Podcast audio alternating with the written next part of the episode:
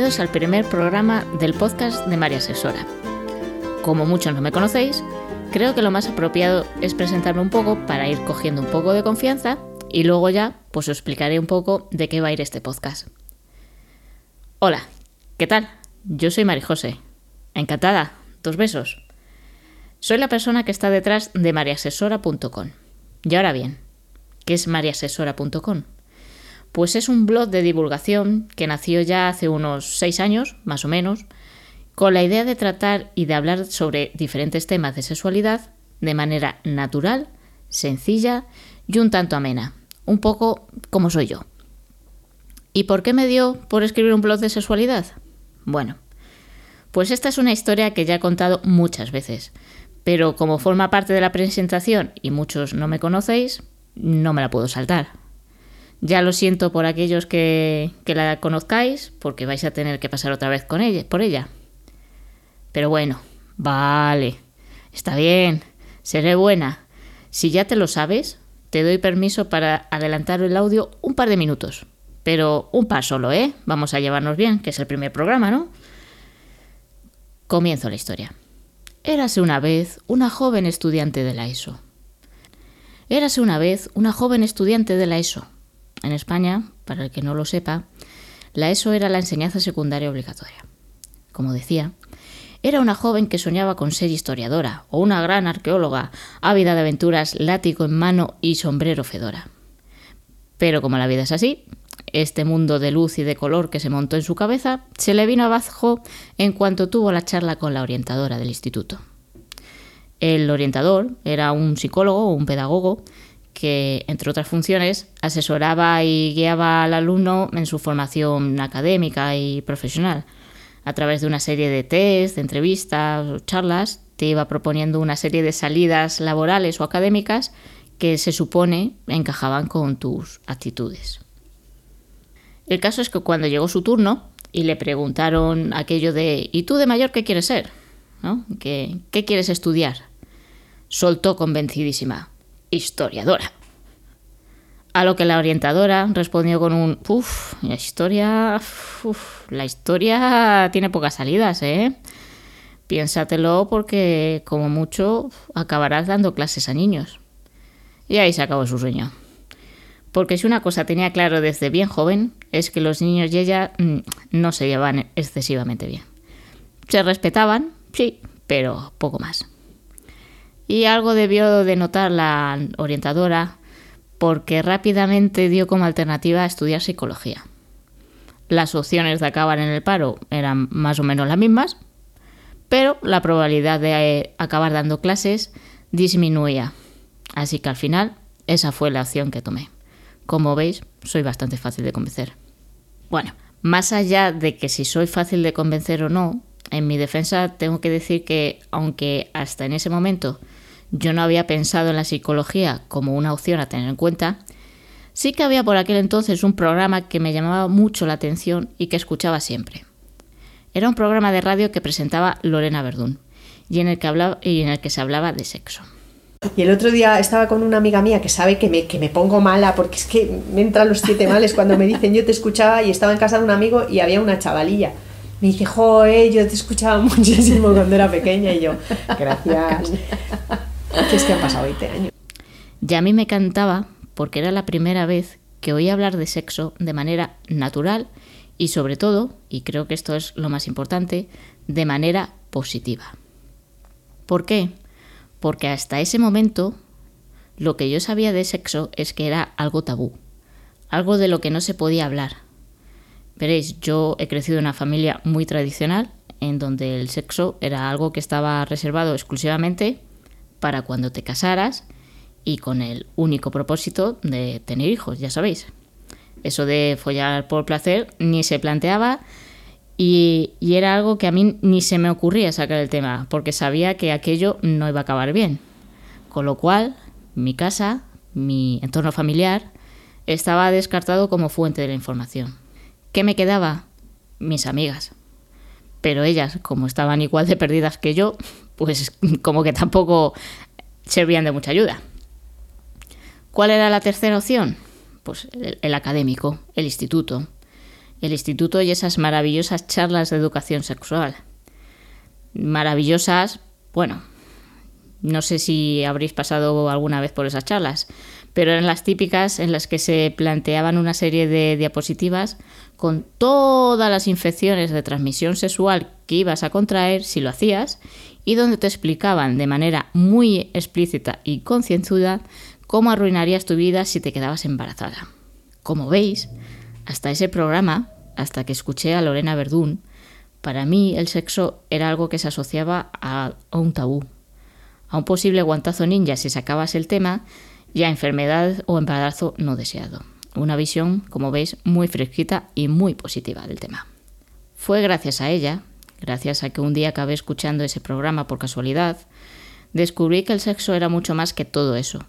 Aprendí que se puede hablar de sexo de manera natural, no con mi familia, eso sí, porque hay batallas que sabes que están perdidas de antemano, aunque tengo que decir que he logrado muchos avances con ellos.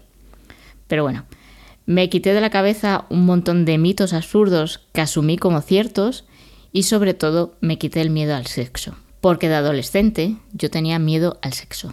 Tenía pánico, auténtico pánico a quedarme embarazada o a contraer cualquier enfermedad. Y que eso, porque por aquel entonces ni siquiera lo llamaba genitales, lo llamaba eso, se cayera cachos. Así que tanto me ayudó ese programa a cambiar mi visión de la sexualidad que decidí ser como ella. Quería difundir esa visión positiva de la sexualidad, como es la sexualidad, y poder ayudar a otras personas como ella lo había hecho conmigo. Conclusión, que entre una cosa y otra, entre la charla con la orientadora y lo que me marcó aquel programa de radio, acabé estudiando psicología. Y como era de esperar y ya me habían vaticinado, acabé licenciada en psicología en el paro. Pero acabar en el paro no fue impedimento para crear mi espacio de divulgación de la sexualidad. Para pagar la luz, el gas y demás, sí, pero para abrir mi blog, no. Y esta es la historia de cómo surgió el blog. Un espacio en el que hablar de sexualidad para, primero, resolver dudas y aclarar conceptos sobre sexualidad, para que, por ejemplo, nadie llame a su vulva eso o cosita como hacía yo. Segundo, para desterrar mitos, mitos que, por cierto, muchos son los mismos que yo me tragué cuando era adolescente. Tercero, para dar a conocer la juguetería erótica, porque todavía hay muchos que ven algo sórdido en la juguetería y los juguetes eróticos son nuestros grandes aliados. Y cuarto, enseñaros algo de historia relacionada de alguna manera con la sexualidad, porque el resquemor histórico sigue estando ahí y como este es mi blog y mi podcast, pues os lo voy a soltar. Y más o menos, pues esto es lo que vamos a intentar hacer en este podcast. Eh, hablaremos de educación sexual y aclararemos conceptos, intentaremos derribar mitos y si consigo engañar a alguien, entrevistaremos a distintos profesionales para que nos hablen de distintos temas de sexualidad. También os eh, traeré juguetes eróticos para conocerlos un poco mejor y perderles ese miedo que muchos todavía tienen. Este va a ser un podcast en el que hablaremos de sexualidad de manera natural, como lo que es. Y intentaré que, bueno, pues sea un poco ameno y divertido. Lo que no va a ser es un podcast de musiquita sugerente, voz susurrante, llena de gemidos, de mmm, oh, sí, y similares, para gemidos que se utilizan para provocar al. Lo siento, pero no. Si es eso lo que estáis buscando, ya os digo desde aquí no lo vais a encontrar.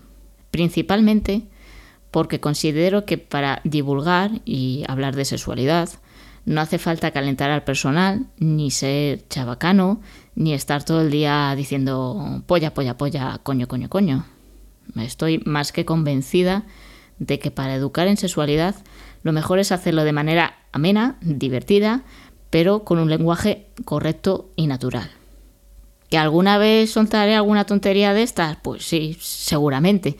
Pero eh, desde ya dejaros claro que esa no va a ser la línea general del podcast y si es eso lo que estáis buscando, lo siento, pero aquí no lo vais a encontrar. Además, no lo voy a hacer, no voy a poner vocecitas, quiero decir, por una cuestión meramente práctica. Eh, mi tono es este, el que estás oyendo, y como habrás podido comprobar, ni es muy sugerente ni es muy positivo. Eso es así y de donde no hay, pues no se puede sacar. Sobre la frecuencia del podcast, intentaremos que sea un podcast mensual, porque si ya al esclavo informático le tengo bastante explotado con el blog, si ahora encima también me tiene que editar estos audios, el, el, pobre no me va a dar más de sí y luego le necesito para probar juguetes eróticos. Entonces vamos a dejarle un poco de margen y lo vamos a dejar en un podcast mensual. Sobre la duración, pues eh, la intención es que sean audios de una media hora, más o menos. Dependerá del tema que tratemos o de si tenemos invitados o no y la cosa pues a lo mejor se alarga un poco más. Pero la idea es esa, mensual y de una media hora. Y nada más por hoy.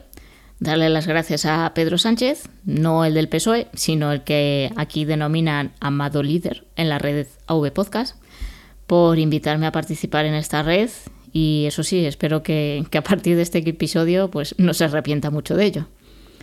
También quiero darle las gracias a, mi esclavo informático porque fue el que insistió e insistió en hacer este podcast. Mi esclavo informático es el que en el, vuestro mundo, en el mundo del podcasting, conocéis como un afamado y premiado podcaster, pero en mi mundo es el esclavo informático. ¿Qué queréis que os diga? Tiene una doble vida. Por último, pues nada, eh, recordar que podréis acceder a todos los episodios que publique del podcast de María Asesora en la web mariasesora.com, puesto que publicaré un pequeño post para cada episodio, incluyendo un reproductor de audio que sí, lo habéis adivinado, tendrá que incluir mi esclavo informático. También podréis encontrarlos en avpodcast.net barra María Asesora, que es donde estarán alojados por cortesía de Neodigit. Por último, deciros que en redes sociales podéis encontrarme como arroba María Asesora en Twitter y buscando María Asesora deberíais encontrar pues, el blog, eh, mi perfil en Facebook o en Instagram. También podéis poneros en contacto conmigo para cualquier cosa, excepto para enviarme fotopollas, que de esas ya tengo bastante y no me hacen falta, a través del formulario de contacto de la web, mariasesora.com. Y ahora sí que sí, esto es todo por hoy. Creo que ya me conocéis un poco mejor, ya sabéis de qué va a ir este podcast y la frecuencia del mismo. Espero que me acompañéis en esta nueva aventura. Ya falta de una frase demoledora que ya de despedida que ya me han dicho que tengo que buscarme, pues me despido como siempre lo he hecho, con un besico.